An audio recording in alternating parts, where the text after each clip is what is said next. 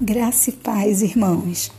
Hoje eu gostaria de deixar uma passagem que se encontra no livro de Salmos, no capítulo 139, e no versículo 7 e no versículo 14, que diz assim: Para onde me ausentarei do teu espírito?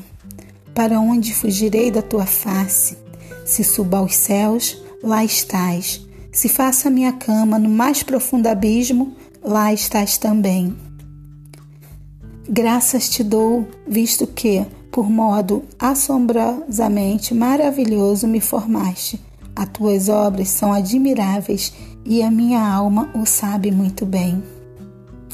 Que no dia de hoje nós possamos fitar os nossos olhos no, no nosso Deus, sabendo que Ele é onisciente, onipotente, tendo essa certeza que Ele está em todo canto, que Ele está nos guardando, guardando os nossos familiares, os nossos amigos, nossos parentes, que nós possamos permanecer firme com essa confiança, com essa esperança e que nós possamos descansar, sabendo em quem nós temos crido.